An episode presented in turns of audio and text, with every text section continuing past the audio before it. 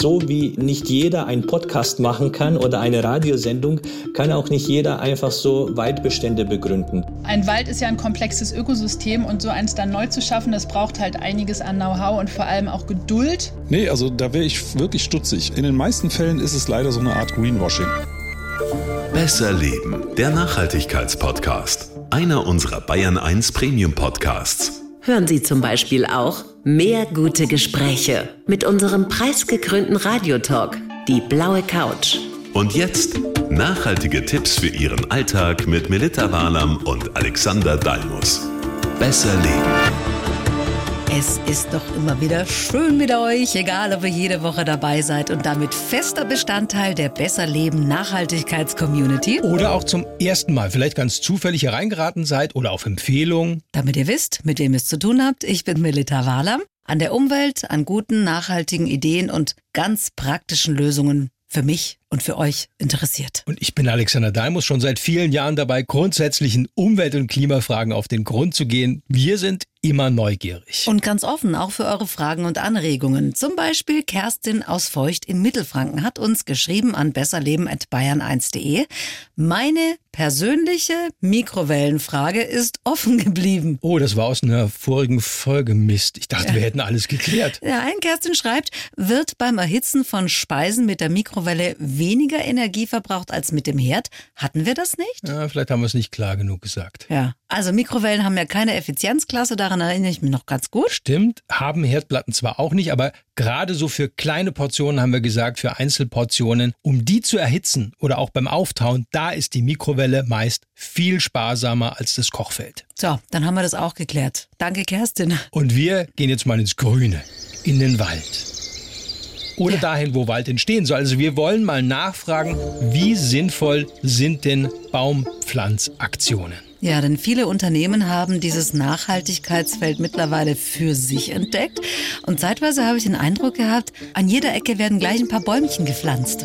ja, ja, und oft wird der Eindruck ja auch erweckt, es wäre so easy peasy, also da so einen Wald hochzuziehen. Ja, oft in Verbindung mit CO2-Kompensation, sozusagen den eigenen CO2-Fußabdruck verringern, was Gutes tun, Bäumchen mhm. pflanzen und damit ist das Umweltgewissen beruhigt. Die Frage ist, geht es? Mit an Bord in dieser Folge, da freuen wir uns Deutschlands vielleicht bekanntester Förster und Waldliebhaber Peter Wohleben. Wir sprechen mit einem Waldgenetiker, sehr spannend, und mit dem Gründer eines noch recht jungen Startups, das gerade eben diese Bäumchen sozusagen vermittelt und viel mehr. Und damit wir bald den Wald trotz lauter Bäumen sehen, legen wir jetzt los.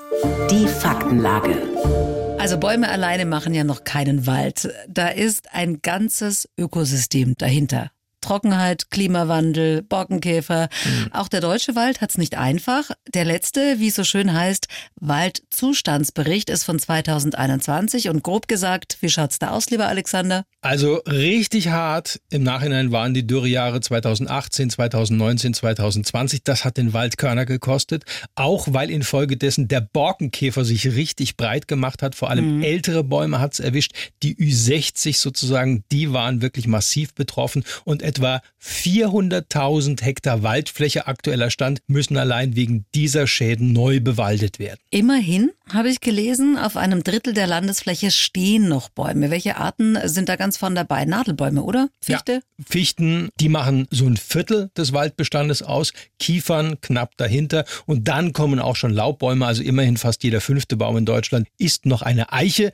Und dann kommt die Buche. Aber gerade Eichen und Buchen sind laut letztem Bericht schon mehr gebeutelt. Mhm. Da werden ja die Baumkronen mhm. bewertet, ja, also, also wie oben. licht ne? oder auch dicht und belaubt die sind. Genau. Und da hat sich zumindest mal 2021 die Verlichtung insgesamt etwas verbessert. Aber nach wie vor, nur jeder fünfte Baum ist wirklich derzeit top. Mhm. Und dass der Sommer 2021 ein bisschen verregneter war, das hat sich ja auch geholfen. Ja, wobei gerade Buchen und Eichen eher von Winterniederschlägen profitieren, sagt auch Peter Wohllieben, Förster und Bestsellerautor. Also da sollte man gar nicht auf den Sommer gucken, wird der zu trocken, sondern war der Winter zu trocken und der Winter war nicht zu trocken, zumindest in großen Teilen Deutschlands nicht. Die Böden speichern das Wasser, können pro Quadratmeter im Untergrund bis zu 200 Liter Wasser speichern, also sehr, sehr viel und das rufen unsere heimischen Bäume, das ist eine relativ neue Forschung, im Sommer ab, wenn nicht eine große Forstmaschine über den Boden gefahren ist und den so zusammengepresst hat, dass der fast kein Wasser mehr speichert. Dann vertrocknen auch Buchen und Eichen im Sommer und da geht halt häufig Forstwirtschaft hin und sagt, guck mal, die Bäume halten es auch nicht mehr aus, nehmen wir doch andere. Ich würde sagen, geht doch sanfter damit um. Und zwar seht das nicht nur als einzelne Bäume, sondern als Ökosystem. Wälder können selber Regen erzeugen, auch in Deutschland. Meteorologen können das bestätigen, dass sich über intakten alten Laubwäldern häufiger Wolken bilden, es häufiger regnet. Also die beseitigen die Trockenheit selber, wenn man sie denn lässt. Ja, da geht's dann auch um System. In Deutschland, auch hier in Bayern, da wird eben Forstwirtschaft betrieben. Ja. Was ist denn eigentlich dran an dieser grundsätzlichen Kritik? Wir haben es am Anfang schon kurz gesagt zu viele Nadelbäume, zu wenig Mischwald. Jetzt kommt der Klimawandel und da haben wir dann den Salat. Naja, ich denke mal, da müssen wir auch fair sein. Also vor 60, 70, 80 Jahren oder noch mehr, als diese Bäume gepflanzt wurden, da war eben Klimawandel noch kein Thema. Da wollte man schnell wachsende Bäume, die gutes Holz liefern, also beispielsweise mhm. Fichte. Hat ja auch gepasst für lange Zeit. Ja, und aus heutiger Sicht ja, da sind wir vielleicht ein bisschen schlauer oder auch weiter, muss man eben vieles anders machen. Darüber reden wir nachher noch. Aber zuerst schauen wir mal, wie Aufforstung in Deutschland und auch CO2-Kompensation grundsätzlich funktioniert. Gut zu wissen. Also, was braucht's für einen tollen Wald? Auch Bäume, natürlich, aber nicht nur. also ein Wald ist ja immer ein komplettes Ökosystem. Wir lieben Bäume. Ja, also ja. die sind uns wichtig, aber es braucht eben mehr als ein paar Setzlinge. Das sagt auch Jana Valentin, Waldreferentin der Umwelt- und Naturschutzorganisation Robin Wood. Bäume werden ja eben nicht alleine gepflanzt, um in der Landschaft zu stehen, sondern die wollen halt auch irgendwann in einer großen Waldgesellschaft existieren, in einem intakten, stabilen Ökosystem. Und da muss man dann schon auch über viele Jahrzehnte oder über gar Jahrhunderte nachdenken, so einen langen Atem haben, so eine Perspektive haben, bevor so ein Projekt dann auch wirklich Erfolg haben kann, wenn überhaupt. Weil ähm, dass wir Menschen stabile Ökosysteme erschaffen, das sei jetzt halt auch mal in Frage gestellt. Von daher muss man da schon sehr realistisch sein, ob das in jedem Fall die richtige Idee ist, so ein Aufforstungsprojekt zu unterstützen. Langer Atem und Geduld. Es mhm. hört sich jedenfalls nicht nach dem blinden Aktionismus an, den da einige Unternehmen an den Tag legen, wenn sich die Marketingabteilung überlegt hat, dass es total dufte wäre, mal ein paar Bäumchen zu pflanzen. Ja, da braucht es schon mehr. Geduld und Langer Atem haben wir gerade gehört. Was noch? Also aufs richtige Saatgut kommt's an? Ja, stimmt. Es läuft wahrscheinlich ein bisschen anders ab, als wenn ich einen beutelchen Blumensamen kaufe. Auf jeden Fall. Hallo, wir sind in Deutschland. Also da ist alles ganz genau geregelt. Besser gesagt, europaweit. Das ist eine europäische Richtlinie und die regelt, was du da an Samen in Umlauf bringen darfst. Was ja auch gut ist. Ja, absolut. Was kostet denn sowas? Ich meine, ist es teuer? So ein Tütchen Kiefer oder Weißtanne kauft man wahrscheinlich dann eher im äh, Sack, oder? Kommt drauf an, also wie teuer das wird, auch wie viel du da rausholst, sagt Muhyiddin Seho vom Bayerischen Amt für Waldgenetik in Teißendorf im Landkreis Berchtesgadener Land. Dann können wir je nach Baumart von 50 Euro pro Kilogramm, aber vielleicht auch bei besonders wertvollem Saatgut bis 1000 Euro pro Kilogramm bezahlen. Ja, das ist nach Baumart unterschiedlich und es ist auch unterschiedlich, wie viele Pflanzen Sie aus einem Kilogramm gereinigtem Saatgut produzieren können. Um bei dem Beispiel der Weißtanne zu bleiben, da können wir ca. 3.000 bis 4.000 Pflanzen aus einem Kilo Saatgut produzieren. Und das ist schon eine ganze Menge. Und äh, wie gesagt, das Amt für Waldgenetik schaut wirklich äh, danach, dass diese Saatgutquellen, die ja am Anfang des Prozesses verwendet werden, dass diese wertvoll sind und hochwertig und vor allem das Vermehrungsgut herkunftssicher verbracht wird bis zum Kunden und damit der Kunde Kunde, also klassisches Verbraucherschutzgesetz, geschützt wird. Kunde ist in Deutschland dann der Wald- oder Grundbesitzer, mhm. oder? Also derjenige, der dann eben aufforsten möchte. Richtig, wobei das eben hier in Deutschland die gängigen Kunden sind. Also anders sieht es natürlich dann mit Aufforstung im Ausland oder in Übersee aus. Da kommen wir später noch dazu. Aber gerade bei diesen gängigen Pflanzaktionen oder Angeboten, da geht es meistens um CO2-Kompensation. Also mhm. vereinfacht gesagt, ich kaufe was und möchte meinen persönlichen CO2-Fußabdruck ausgleichen und dafür lasse ich ein paar Bäume pflanzen. Ja, und kompensiere damit diese schädlichen Treibhausgase CO2. Was ich jetzt aber weiß, das dauert lange, Ja. Um nicht zu sagen, sehr lange, bis aus hm. klitzekleinen Setzlingen mal ein großer Wald wird.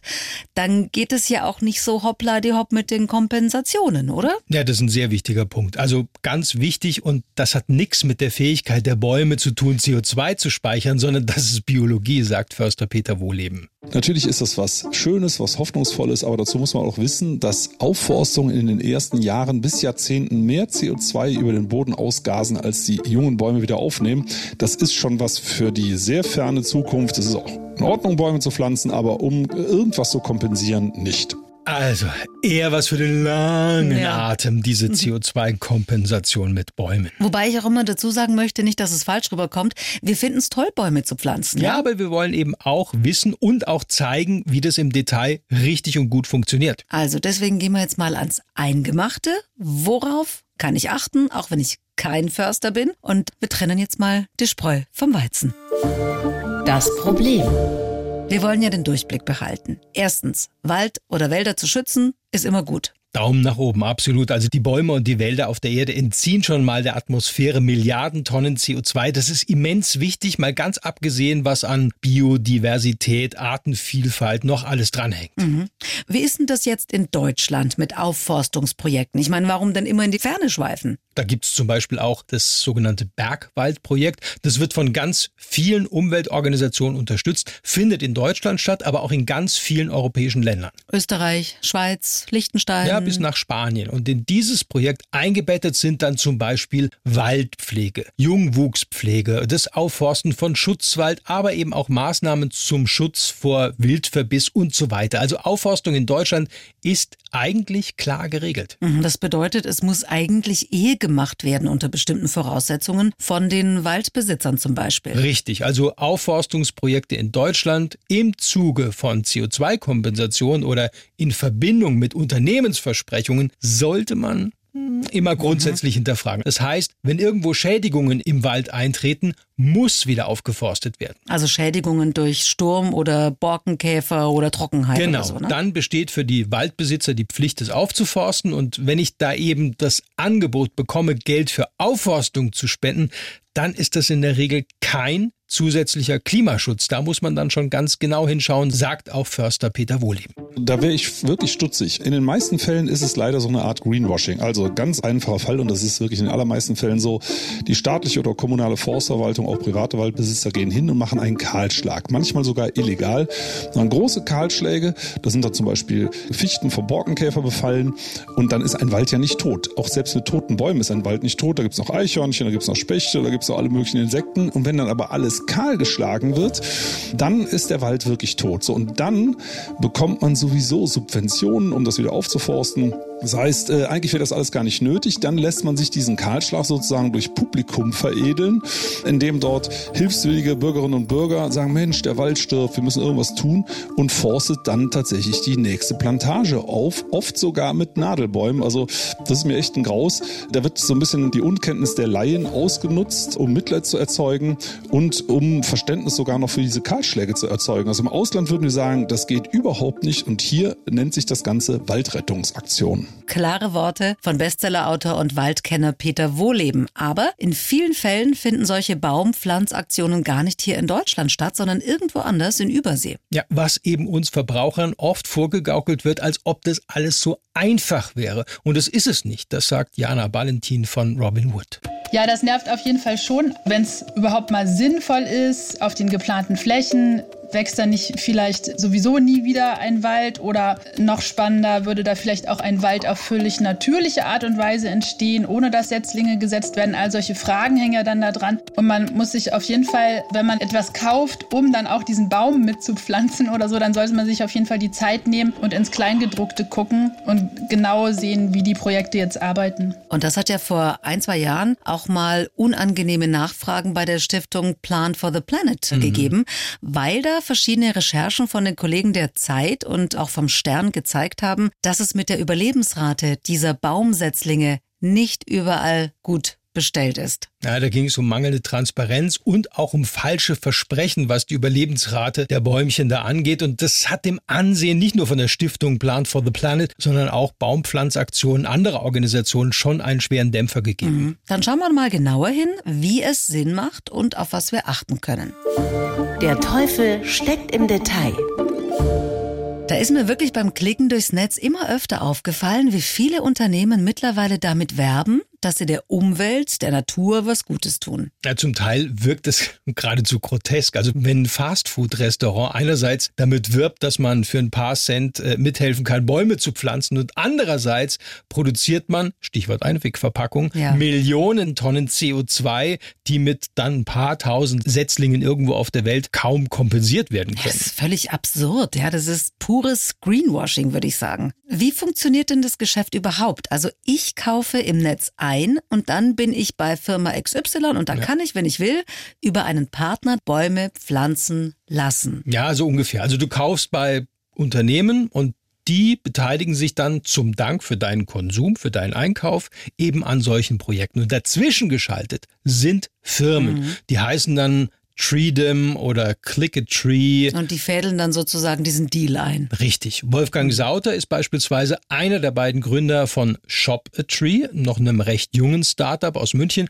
Und der Wolfgang erklärt euch mal, wie das genau abläuft. Im Prinzip ist es so, dass wir eine Vermittlerprovision bekommen für die Vermittlung der Nutzer an den Shop und diese Provision ja, verwalten wir dann sozusagen treuhänderisch und der Großteil davon geht eben in Baumpflanzprojekte. Wie groß diese Provision schlussendlich ist, hängt davon ab, ja, wie groß der Warenkorb am Ende des Tages ist vom Nutzer oder welche Dienstleistungen er da grundsätzlich in Anspruch nimmt. Aber die pflanzen natürlich nicht selbst, sondern lassen pflanzen. Genau. Die haben in diesem Falle Eden Reforestation Projects als Partner. Die arbeiten international, zum Beispiel auch für Ecosia. Ach, das ist die Suchmaschine, die für jede genau. Suche Bäume pflanzt. Gell? Ja. Die hatten wir mal in der Folge über äh, Green IT vorgestellt. Stimmt. Und eben für die pflanzt auch Eden international Bäume, oft in Entwicklungsländern, auch in prekären Regionen wie eben Haiti zum Beispiel oder Madagaskar. Also nicht, dass ich das nicht gut finden würde, dass man da Bäume pflanzt, aber warum gerade da? Naja, es ist natürlich auch günstiger dort, muss man ganz klar sagen. Wichtig ist eben, dass äh, da nicht nur ein paar Setzlinge in den Boden kommen, sondern dass das Ganze auch begleitet wird. Gibt auch Wolfgang Sauter von Shop a Tree zu. Es reicht ja eben nicht, die Setzlinge zu pflanzen, man muss sie dann auch schützen und man muss sozusagen den Leuten die Verantwortung dort auch übergeben und sie dafür bezahlen, dass sie das machen, was sie machen, weil sonst hat das Ganze ja sozusagen keine Zukunft. Für uns war wichtig und das ist, glaube ich, zentral, dass wir einfach ähm, was tun. Das ist, glaube ich, ein ganz wichtiger Punkt, oder? Dass da nicht irgendwo anders auf der Welt Menschen sozusagen genötigt werden, Bäume ja, anzupflanzen. Absolut. Man muss die Menschen ins Boot holen und mit denen auch zusammenarbeiten. Förster Peter Wohleben meint sogar, warum schieben wir eigentlich die Verantwortung ab? Also lass uns mal hier in Deutschland sinnvolle Projekte aufsetzen und dafür neue Flächen neu bewalden. Wir haben genug Fläche, wo man das machen könnte, aber hier sagen wir, nee, das ist viel zu wertvoll als Baugebiet oder als Acker oder als sonst irgendwas. Die Leute in Ghana müssen natürlich auch dann auf Fläche verzichten, aber das ist sehr weit weg. Wir haben ein gutes Gewissen. Also nochmal, ich kann nur empfehlen, machen Sie es in Deutschland. Das Ausland guckt ja auch zu. Also wir haben ja jede Menge ausländische Umweltexpertinnen und Experten, die zu uns reisen und sagen, warum macht ihr das eigentlich in unseren Ländern? Macht es doch bei euch vor der Haustür, dann ist das viel ehrlicher und da kann ich nur zustimmen. Dann schauen wir doch mal auf Deutschland, nach Bayern. Wir wollen ja auch hier immer zeigen, was geht, woran geforscht wird, was gibt es Neues. Und wir haben uns da ein Projekt herausgesucht, das versucht, gerade im Zuge des Klimawandels, neue Arten zu etablieren, die vielleicht besser mit der immer größer werdenden Trockenheit zurechtkommen. Da geht es auch um Anbau, Baumanbau und wir zeigen mal, wie komplex, überraschend auch und langwierig sowas vonstatten geht. Gibt es neue Ansätze? Wir hatten das schon ausführlich in der Folge zum Wasserfußabdruck mhm. besprochen. Mhm.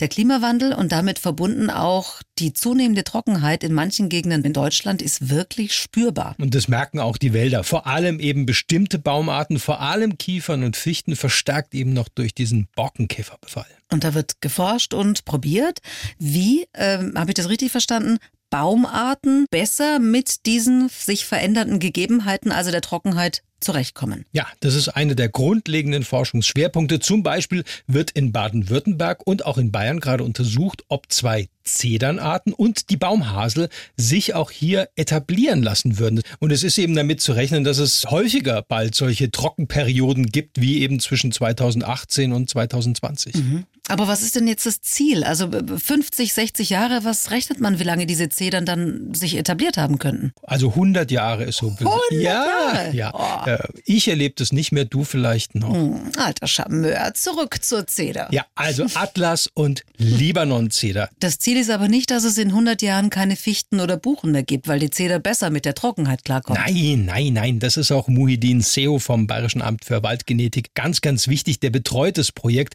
Das macht auch in 100 Jahren in der Summe weniger aus, als wir annehmen. Wir haben ja Beispiele aus früheren Einfuhrwellen, wo wir Baumarten aus den USA nach Deutschland verbracht haben. Vielleicht ein bekanntes Beispiel, die Douglasie, die über 100 Jahre in Deutschland oder auch äh, Bayern angebaut wird. Und um den Anteil dieser Baumart zu nennen, 0,8 Prozent beträgt der Flächenanteil der Douglasie in Bayern nach einem Anbau von über 100 Jahren. Und so stellen wir uns das ungefähr auch mit den möglichen Alternativbaumarten vor, wie der Atlaszeder, Libanonzeder oder Baumhasel. Unsere Idee dahinter ist, dass wir die Baumartenpalette erweitern und unsere heimischen Waldbestände stabilisieren. Und dabei ist jetzt noch gar nicht sicher, ob das auch funktioniert. Also das wird ja, wie gesagt, gerade ausprobiert. Ich habe gelesen, dass die Fortpflanzungsgenetiker in sieben Länder gereist sind, um sich Bäume vor Ort anzuschauen. Ja, weil zum Beispiel in Frankreich schon vor über 100 Jahren Atlaszedern aus Algerien rübergebracht wurden,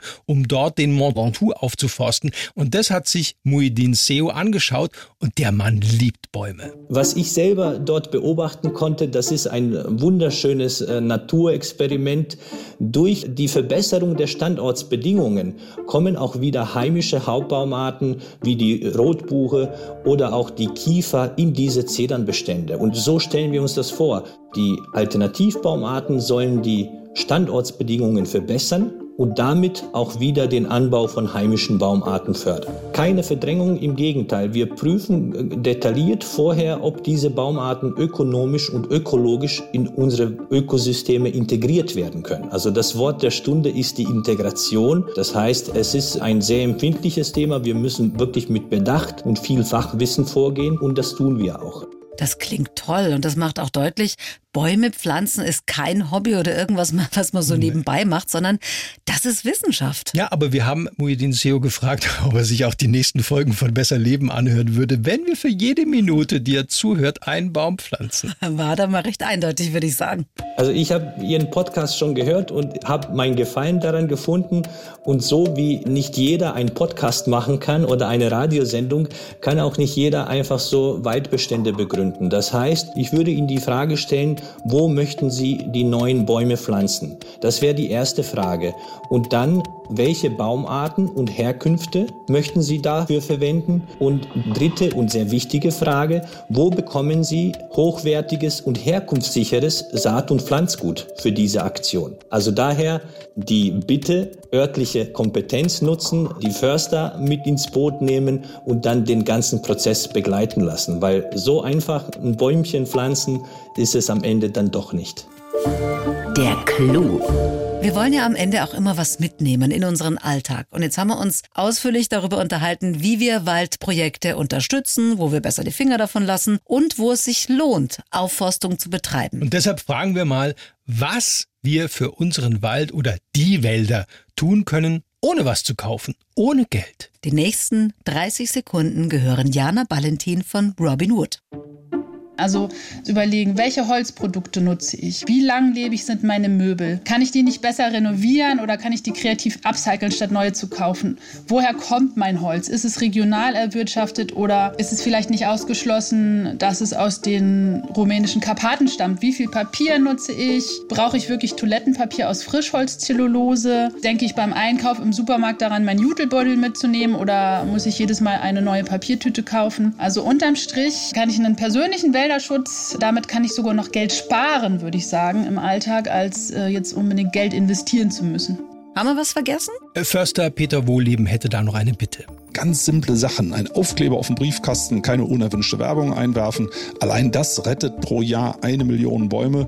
Dann bitte nicht von Plastik auf Papiertüte umsteigen. Die Papiertüte ist für die Umwelt mindestens genauso schädlich, aber auf anderen Wegen, weil dort eben sehr viel Wald verloren geht, sondern die gute alte Baumwolltasche, wir hätten früher gesagt, Jute statt Plastik, kommt also auch wieder in Mode. Mehr gute Ideen, mehr Hintergrund zum Nachlesen, auch auf unserer Seite www bayern1.de slash besserleben. Außerdem freuen wir uns natürlich über eure Anregungen, Ideen, Vorschläge. Schreibt uns einfach unter besserleben at bayern1.de. Und in der nächsten Folge wird es übrigens dunkel. Und zwar ganz bewusst dunkel. Ja, wir reden ja. nämlich über Lichtverschmutzung, wenn wir die Nacht nicht mehr Nacht sein lassen, wenn es keine Erholung gibt für Mensch und Natur. Wenn alles hell und grell ist und was wir dagegen machen können, warum es auch wirklich wichtig ist, dass wir alles ein bisschen runterdimmen. Ein wirklich spannendes Thema, das haben viele gar nicht so auf dem Schirm. Einschalten oder besser gleich abonnieren und dann kommen wir automatisch zu euch. Bis dann. Die Bayern 1 Premium Podcasts. Zu jeder Zeit, an jedem Ort. In der ARD Audiothek und auf bayern1.de. Bayern 1 gehört ins Leben.